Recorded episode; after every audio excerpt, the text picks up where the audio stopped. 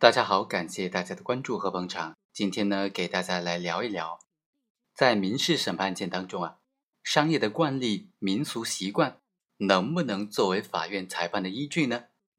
也就是说，这种商业的惯例、民俗习惯能不能得到法院的认可呢？首先来看一看，在拍卖行业这种民事诉讼当中，商事交易习惯、商事交易规则、拍卖的行例。拍卖的惯例能不能得到法院的认可呢？最高法院就认为啊，根据合同法、拍卖法的有关规定，拍卖是以公开竞价的形式，将特定的物品或者财产权利转让给最高应价者的这种买卖的方式。拍卖活动必须遵循法律规定和行业惯例，必须符合公平公正的原则。在拍卖活动当中，拍卖师的拍卖行为。违反法律规定和行业惯例的做法，侵害了有关的竞买人的合法权益，应当认定为拍卖行为无效。从这个案件我们可以发现，最高院的态度非常明确，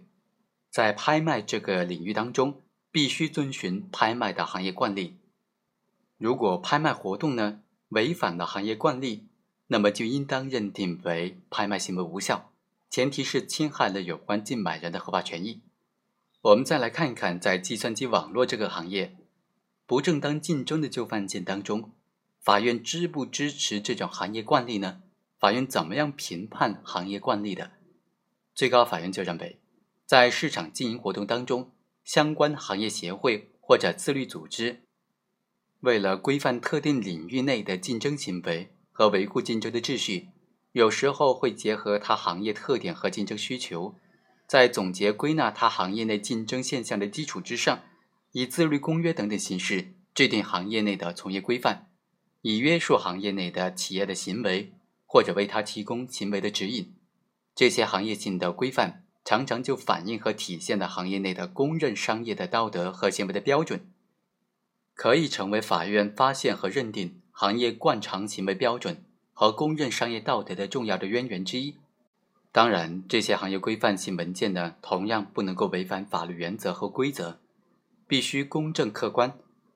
比如说，在本案当中，互联网协会的自律公约第十八条规定说，终端软件在安装、运行、升级、卸载等等过程当中，不应当恶意的干扰或者破坏其他合法终端软件的正常使用。第十九条又规定，除了恶意广告之外，不得针对特定的信息服务提供商。拦截、屏蔽合法的信息内容及其页面。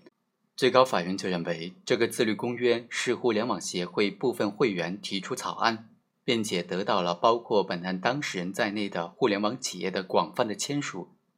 这个事实在某种程度上就说明了这个自律公约确实具有正当性，并且被业内人士、业内企业所认同。它相关内容也反映了互联网行业内的市场竞争的实际。和正常的竞争需求，法院在判断它相关内容的合法、公正、客观的基础之上，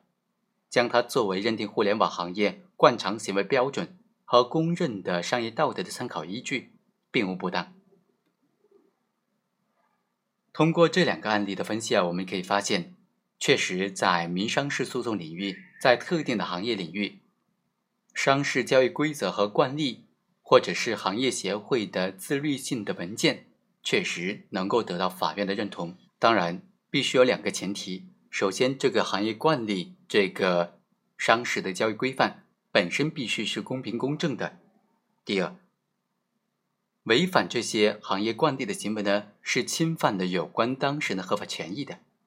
好，以上就是本期的全部内容，我们下期再会。